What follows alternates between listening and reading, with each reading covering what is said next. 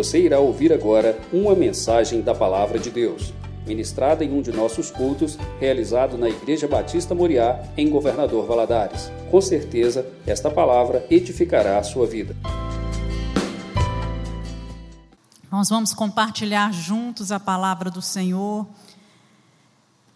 Queria que você abrisse a sua Bíblia, por favor, no livro de João, capítulo 9, a cura de um cego de nascença.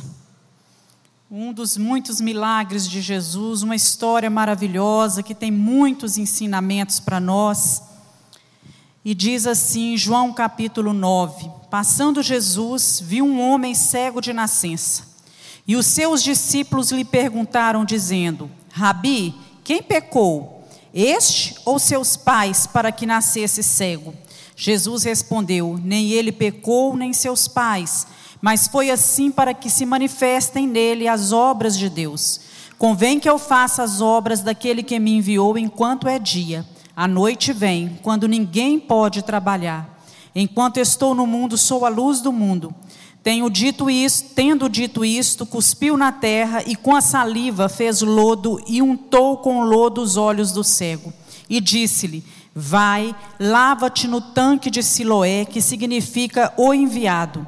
Foi, pois, e lavou-se e voltou vendo.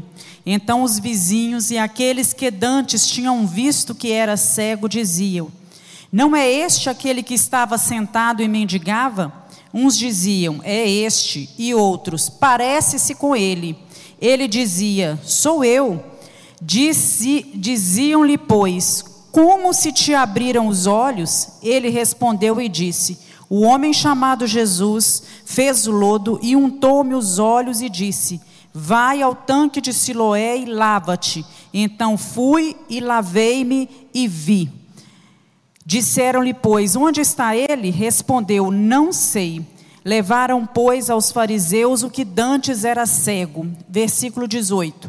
Os judeus, porém, não creram que ele tivesse sido cego e que agora visse, enquanto não chamaram os pais do que agora via, e perguntaram-lhes, dizendo: É este o vosso filho que vós dizeis ter nascido cego? Como, pois, vê ele agora?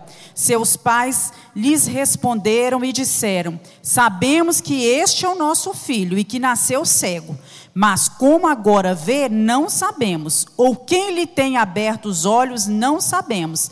Tem idade, perguntai-lo a ele mesmo, e ele falará por si mesmo. 24. Chamaram, pois, pela segunda vez o homem que tinha sido cego e disseram-lhe: Dá, glória a Deus, nós sabemos que este homem é pecador. Respondeu ele, pois, e disse: Se é pecador, eu não sei. Uma coisa eu sei, é que, havendo eu sido cego, agora veja. Tornaram-lhe a dizer-lhe: Que te fez ele? Como, se, como te abriu os olhos? Responderam-lhes: Já vos disse, não ouvistes? Para que o quereis tornar a ouvir? Quereis, porventura, fazer-vos também seus discípulos? Então o injuriaram e disseram: Discípulo dele seja tu. Nós somos discípulos de Moisés. Nós bem sabemos que Deus falou a Moisés, mas este não sabemos de onde é. O homem respondeu e disse-lhes: Nisso, pois, está a maravilha, que vós não sabeis de onde ele é e me abrisse os olhos. Ora, nós sabemos que Deus não ouve a pecadores, mas se alguém é temente a Deus e faz a sua vontade, a esse ouve. Desde o princípio do mundo, nunca se ouviu que alguém abrisse os olhos de um cego de nascença. Se este não fosse de Deus, nada poderia fazer.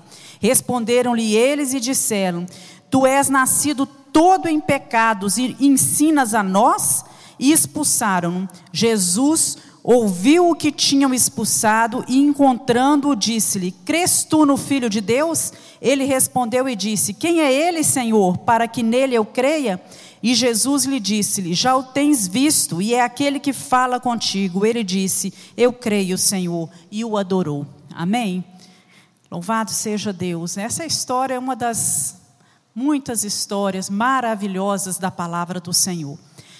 Nós sabemos que a cura desse cego, ela se deu nas águas do tanque de Siloé. O tanque de Siloé era um recipiente, um tanque muito grande, enorme, cujas águas elas vinham de um canal subterrâneo. Esse canal tinha mais ou menos 530 metros de comprimento. E as águas vinham da fonte de Gion, que ficava localizada no vale de Cedron. E esse túnel foi construído na época do rei Ezequias. E este homem cego tinha passado a sua vida toda, desde que nasceu, né, na escuridão. E ele era visto pelaquela população, pelo povo que o cercava, como alguém que estava sendo castigado. E por que então parar e ajudar um homem assim? Né? Por que estender as mãos para um homem desse? Ele já estava ali abandonado, né, sozinho, dependendo da caridade das pessoas e da compaixão daqueles que passavam.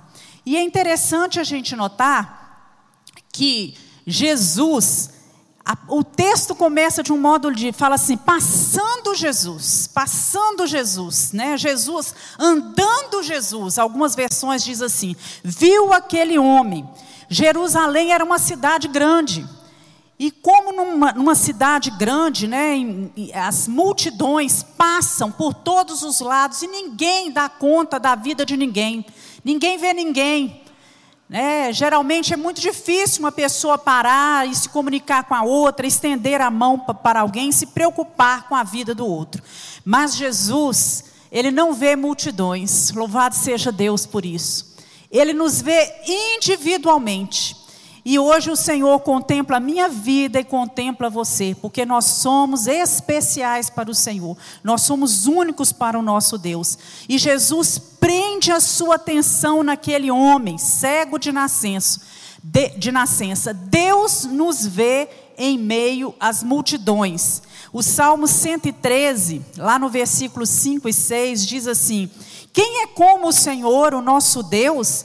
Que reina no seu trono nas alturas e que se inclina do seu alto e sublime trono para contemplar aquilo que acontece nos céus e na terra, não há Deus que faça isso, que do seu alto e sublime trono se inclina e com seus olhos, né, vê todo ser humano individualmente entre os bilhões de pessoas, Deus nos vê. Naquela época, meus irmãos, todo o sofrimento, e isso fica bem claro aqui para nós no texto, que todo sofrimento era visto como um castigo de Deus, por algum pecado que as pessoas tinham cometido. Então, associar um defeito físico, um defeito de nascença ao pecado, era uma das maneiras que os sacerdotes da antiga aliança tinham, encontraram para manter o seu poder sobre o povo. Então, para os saduceus e também para os fariseus, um defeito físico, uma doença que a pessoa tinha, era sinal da maldição de Deus, da mão pesada de Deus sobre a vida daquela pessoa. E nós vemos aqui que Jesus, ele não era dessa mesma opinião. E ele corrige os seus discípulos quando ele diz: Olha, nem ele nem os seus pais pecaram, mas isto assim se sucedeu para que fossem manifestadas as obras de Deus. Então, aquilo que naquela época era um sinal da ausência da bênção de Deus, ausência da presença de Deus, para Jesus, né, no final, vai ser um sinal da sua presença, do seu poder, né, da sua capacidade de agir em favor da vida dos homens.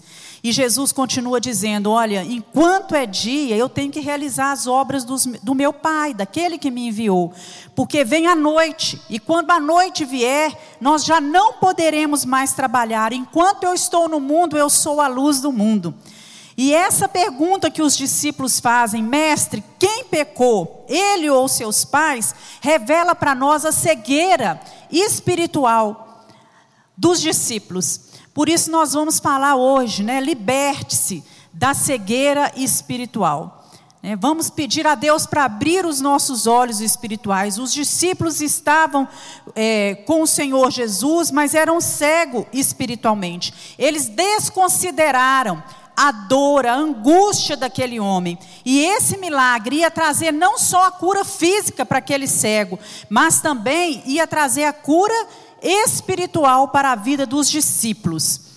A pergunta deles baseava-se numa crença equivocada de que as pessoas que nasciam com defeitos ou que nasciam é, doentes, né, na verdade estavam sendo castigadas pelos pecados dos pais ou então pelos seus próprios pecados. É, os cristãos ultra-ortodoxos, eles acreditavam que quando uma mulher estava grávida e ela cometia algum pecado, o feto também, né, o bebezinho que estava lá dentro, também cometia pecado. E esse é um pensamento totalmente extremista errôneo à luz da palavra do Senhor. Não tinha sido responsabilidade de ninguém. Jesus deixou muito claro: esse homem não estava pagando nada, não. É, nem resolvendo conflitos né, pendentes do passado em relação aos seus pais ou aos seus próprios pecados. Então, meus irmãos, o nosso comportamento, a nossa atitude, no, os nossos questionamentos, eles vão revelar a nossa falta de fé e a nossa cegueira espiritual. Nós precisamos pedir a Deus que nos dê um jeito bom de lidar com as situações, de entender as coisas, né? de, de questionar as coisas ao Senhor, atitudes certas diante daquilo que a gente vê. Quantas vezes nós julgamos as pessoas? Nós olhamos para uma pessoa e atribuímos a ele pecados. Ah, está passando isso porque a vida está em pecado. Ah, cheio de erros. Ah, é desobediência. Achamos que a dor e o sofrimento que determinadas pessoas estão enfrentando é fruto da falta de comunhão com Deus, é fruto da falta de oração, é fruto da falta da presença dessa pessoa, às vezes em determinados lugares e é fruto de uma vida afastada de Deus. Pode ser? Sim, né? Pode, mas nem sempre é isso. Nós estabelecemos relações de causa e efeito. E essa resposta que Jesus vem dar para os discípulos naquele momento foi uma resposta curadora. Olha, ninguém pecou, né? Nem ele, nem seus pais pecaram. Aconteceu isso para a obra de Deus, para que se manifestasse vida na vida dele. Então Deus tinha permitido aquela situação, aquela condição na vida daquele homem para demonstrar a sua glória. E Jesus convocou os seus discípulos a trocarem a especulação, a vida daquele homem, a respeito da vida daquele homem, pela ação. Né? Em vez de vocês ficarem especulando sobre quem pecou, por que, que ele está dessa forma, olha, o tempo para trabalhar é muito curto. É, a hora vem, né? o dia vai passar. Então nós devemos trabalhar. E o mestre aqui, ele ligava os discípulos a si mesmo. O trabalho era deles, dele de Jesus e dos discípulos, né? Ainda que Jesus fizesse aquilo sozinho, ele reconhece que a hora estava passando e que era hora de agir. Não era necessário para que acontecesse esse milagre que Jesus cuspisse na terra, que pegasse aquilo, fizesse lodo e passasse nos olhos do, dos discípulos. Mas isso foi a forma que o Senhor encontrou naquele momento para pôr a fé daquele homem à prova. Nós vemos, será que esse homem vai obedecer? Será que ele vai é, é, entender é, a origem do nome Siloé? Fica claro aqui que quer dizer enviado, aquele que é enviado. Então Jesus manda ele, passa o lodo e fala assim, nos olhos dele, fala assim: olha, agora você vai ao tanque de Siloé, ao tanque do enviado. É, esse nome, ele se originou porque as águas elas eram enviadas, quer dizer, elas brotavam da fonte e iam, eram enviadas da fonte para o tanque. E fica claro aqui nessa mensagem para nós que o fato desse cego lavar-se nas águas enviadas nas águas de Siloé, dava o recado que aquele que estava sendo responsável pelo milagre na vida daquele homem era o enviado de Deus. Aleluias por isso. Jesus é o enviado de Deus. Na presente circunstância, esse nome tem um significado muito maior muito mais elevado. Ele aponta para Cristo, para Jesus Cristo, aquele que é o enviado do Pai. E essa verdade, meus irmãos, ela é repetida muitas vezes na palavra do Senhor. E a obediência resultou na recuperação dos olhos daquele cego. Jesus poderia ter simplesmente olhado para ele, abre os seus olhos e dito, abre os seus olhos e vê, como ele já tinha feito em outra situação. Né? Ele perguntou para o cego Bartimeu: O que queres que eu te faça? E Bartimeu, Senhor, que eu veja. Senhor, abre e vê né? Não foi assim? Mas essa cegueira, né, ela estava relacionada a verdades mais profundas. Jesus, ele queria não só curar aquela cegueira física, mas queria também curar, abrir os olhos espirituais daquele homem cego e de todos aqueles que estavam ali ao derredor dele. Assim foi feito lodo com a saliva, e esse lodo passa a representar a cegueira espiritual que precisava ser lavado por aquele que tinha enviado, naquele que seria o enviado de Deus. E a visão daquele cego, ela se abre de tal forma diferente dos seus pais. Por quê? Esse homem, quando ele é interrogado pelos fariseus, ele não temeu. Nós vemos aqui os pais dele é, se esquivando, não querendo se comprometer não é, com os fariseus. E falando assim: olha, ele já é adulto, pergunta a ele mesmo. Nós sabemos que ele é o nosso filho. Isso nós sabemos, mas quem operou esse milagre nele, sabemos que ele nasceu cego, mas quem operou esse milagre, ele já pode responder por si só. Né? E ele responde, é muito lindo, né? Que ele responde lá no versículo 25: Olha, se ele é pecador, eu não sei. Uma coisa eu sei, é que havendo eu sido cego, agora vejo, aleluias, né? Eu era cego e agora eu vejo. Então nós não devemos olhar para os pecados que nós, que os nossos antepassados ou terceiros cometeram no passado. Jesus, ele estende as mãos, apesar dos nossos pecados, apesar dos erros que cometemos, que cometemos na nossa vida, apesar das falhas que os nossos pais tiveram, dos pecados, né, que os nossos pais tiveram, e nem sempre, gente, um problema que nós enfrentamos é um prejuízo.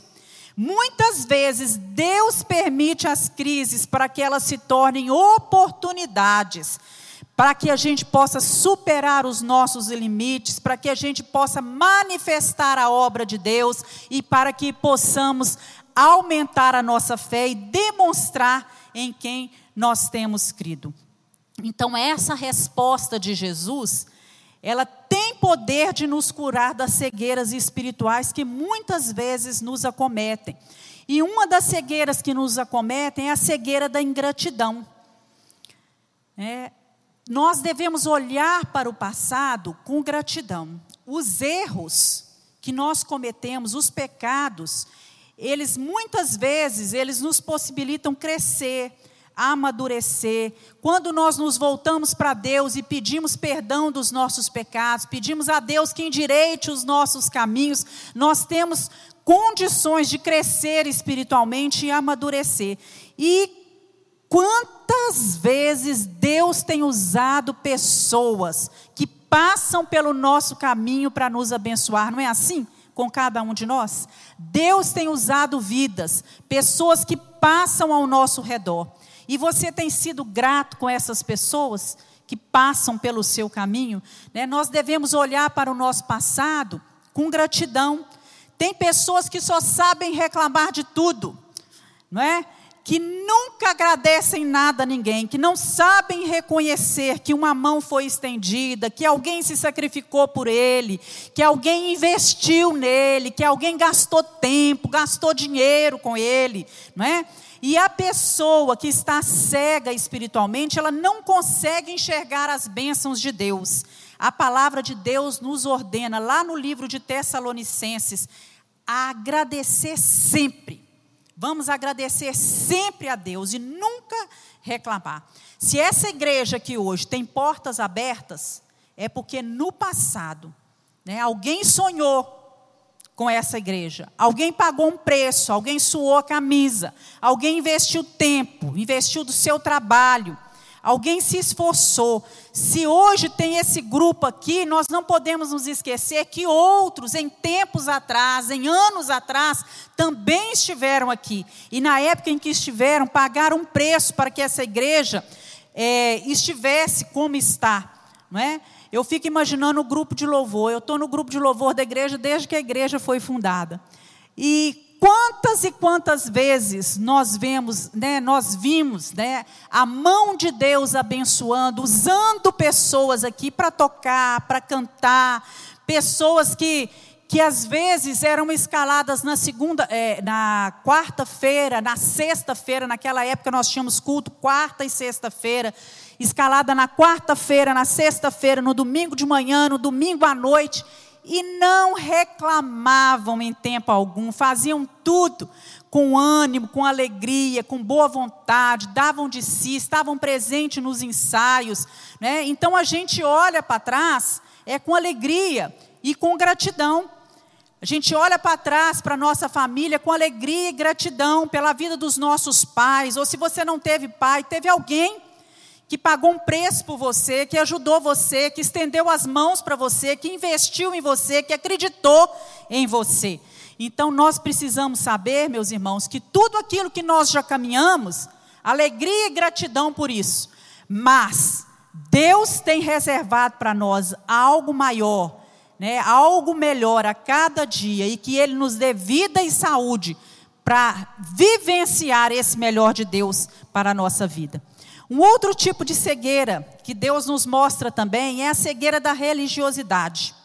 E as, a, essa resposta que Jesus vem trazendo aqui, olha, nem ele pecou, nem ele, nem seus pais, né? Vem, é, nos leva a ver, além do legalismo, além das normas, a resposta de Jesus aqui nos leva a ver a sua graça.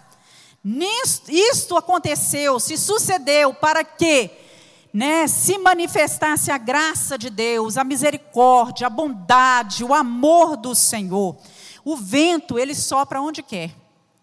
Né, ele sopra para o lado que ele quer, ele vai aonde ele quer. Né, e Deus faz o que quer. Deus não cabe na nossa caixa. Né? Nós não podemos enclausurar Deus em lugar algum. E nós temos que lembrar disso, que o vento sopra por todos os cantos. Da mesma forma que o vento sopra, nós sabemos que o nosso Deus, ele age na vida de muitas pessoas e de formas diferentes. Nós vimos Deus agindo pela palavra na vida de um cego, agora vemos Deus curando esse cego com lama. Vemos Deus colocando, é, é, Jesus colocando as mãos sobre um, orando por ele e depois o milagre não foi totalmente completo, ele foi em etapas, porque Jesus teve que novamente estender as mãos sobre ele, e aí ele foi curado totalmente. Quando Jesus anda sobre as águas, nós vemos que foi um modo que Jesus usou para chegar aos discípulos, mas Jesus poderia ter ir nadando, Jesus poderia ter ido de barco, não é? Mas ele foi andando, ele escolheu ir andando. Então Deus é Deus, Deus é maior que tudo, Deus age do jeito que Ele quer. E as pessoas que estavam ali ao redor, elas estavam cegas por causa da prática legalista da palavra e elas não conseguiram enxergar a presença de Deus na pessoa de Jesus Cristo. Esse cego que não enxergava, na verdade, ele acabou enxergando melhor do que os discípulos de Jesus, do que os fariseus, né? Do que os fariseus. Eles que pensavam, que enxergavam corretamente, que conseguiam ver todas as coisas, estavam mais cegos do que aquele homem que era cego de nascimento. Eles estavam presos à velha observância da lei, aos velhos costumes, e isso os tornava cada dia mais cegos espiritualmente. Né? Havia na realidade né, humana daquela geração que vivia ali naquele presente momento, uma cegueira que era muito mais profunda, uma cegueira que era pavorosa, né, muito pior do que a cegueira física daquele homem que Jesus curou. Então, a pior cegueira é aquela que não nos deixa enxergar o sentido real da vida. Né? Pela reação dos fariseus à cura na vida daquele homem cego de nascença, e é bom a gente lembrar que essa cura se deu num sábado, né? Nós podemos ver que eles estavam mergulhados nessa cegueira espiritual, presos, né, a rituais do passado, presos a legalismos e deixaram esfriar o amor nos corações e esqueceram daquilo que era o principal da lei, que era a misericórdia e o perdão. Era isso que Jesus queria. E, e, alguns deles até diziam, né, este homem não é de Deus, ele não guarda o sábado, ele não observa o sábado. E outros ainda falavam, como que pode um pecador fazer tais sinais? E começou a haver confusão generalizada entre eles. E essa teologia limitada leva a, a essas, essas confusões na mente. E uma outra cegueira, para a gente terminar, é a cegueira da discriminação. Jesus nos ensina a ver a graça de Deus em meio à dor e ao sofrimento das pessoas. Quando Jesus olha para Pedro, eu acho isso fantástico. Quando Jesus olha para Pedro, Jesus não vê um mentiroso, né? um homem que tinha negado Jesus algumas vezes, mas vê nele um apóstolo. Quando Jesus olha para a vida da mulher adulta, Jesus não vê nela uma imoral, mas vê nela uma discípula. Quando Jesus olha para Mateus, assentado ali na coletoria, recolhendo impostos, provavelmente, né, metendo a mão onde não devia, Jesus não vê nele um ladrão, mas Jesus vê um discípulo na vida de Mateus. Quando ele olhou para a cegueira daquele homem, ele não vê a cegueira, mas ele vê a obra de Deus, ele vê o milagre o sinal que poderia ser feito. Quando ele olhou para o ladrão na cruz, ele não vê ali simplesmente um ladrão, mas ele vê ali um homem que poderia ser, que podia ser um habitante do paraíso. Glória a Deus por isso. E Deus, meus irmãos, Ele está nos lugares, nas histórias de vida, por pior que elas sejam, por mais paradoxal que pareça ser, que possa parecer, Jesus, ele nos ensina a ver Deus através do sofrimento, a ver Deus através das dores e das tragédias. E enquanto é dia, nós precisamos realizar a obra do Senhor, daquele que nos enviou, aquele que nos chamou, trazer cura para aqueles que estão cegos espiritualmente, mostrar que o Deus Emanuel, o Deus conosco, ele está em todo o tempo presente, Ele está em todos os lugares. Não há um tipo de dor que você possa sentir que Jesus não sentiu. Jesus sofreu todas as dores, mas hoje Ele está sentado à direita de Deus Pai e Ele intercede por nós. Então o cego, logo, ele descobre que aquele Jesus, aquele homem que falava com ele, era o Filho de Deus, ele vai adorar Jesus.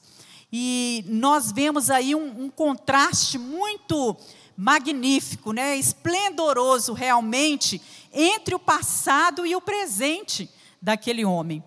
É, ele que tinha sido um cego, segundo corpo né, e espírito, assentado à beira do caminho, mendigando na sua pobreza, agora ele pode ver. Agora ele abriu os seus olhos e ele se torna um adorador feliz de Jesus, na qual habita toda a plenitude. Ele começa a adorar a Deus. E nós, seres humanos, julgamos muitas vezes o que não sabemos, condenamos por preconceitos, tratamos muitas vezes com indiferença, vemos multidões, é muito difícil hoje em dia aqueles que conseguem ver as pessoas individualmente, e é muito difícil hoje alguém que consiga enxergar o cuidado que cada ser humano necessita individualmente. Então, o problema mais sério que a, que a cegueira física é a cegueira espiritual. A questão não é porque eu nasci assim, Senhor, mas por que eu permaneço assim? Por que eu continuo assim? Não é? Por que continuo assim, sem abrir os meus olhos espirituais para a manifestação do poder de Deus? Que nessa noite você possa perguntar ao Senhor, meu Deus, não é? é porque muitas vezes eu tenho me apresentado assim, com os meus olhos fechados, sem conseguir entender as coisas, né? Cura, Senhor, abra os meus olhos espirituais, que seja essa a sua oração. Cura da cegueira da ingratidão, cura-me da cegueira, da cegueira da religiosidade, da discriminação. Abre, Senhor, os meus olhos espirituais. Nós vamos orar. Queria convidar você a se colocar de pé. Você que está em casa, Quero te convidar a orar e apresentar a sua vida nas mãos do Senhor e fazer essa oração. Senhor, liberta-me da cegueira espiritual. Abre os meus olhos para que eu veja. Oh Deus, nós louvamos o teu nome te agradecemos por esse texto tão lindo que foi registrado na tua palavra e que nos traz tantos ensinamentos. Jesus quer nos falar tantas coisas que o Senhor abra os nossos olhos espirituais, não nos deixe, Senhor, mergulhados nas trevas espirituais, mas nos ajuda a tirar as escamas dos nossos olhos. Senhor, nós queremos ver, nós queremos ver, nós queremos entender. Senhor, em nome de Jesus, que a mão do Senhor esteja sobre nós toda cegueira caia por terra em nome de Jesus e que os nossos olhos sejam abertos para contemplar a obra do Senhor na nossa vida, na vida daqueles que passam ao nosso redor e que possamos ter sempre um jeito de olhar bom, agradável. Senhor, que os nossos olhos possam ver como os olhos de Deus veem as pessoas, que nós possamos também nos inclinar como o Senhor, para contemplar as vidas que têm passado pelo nosso caminho. Em nome de Jesus nós oramos. Amém.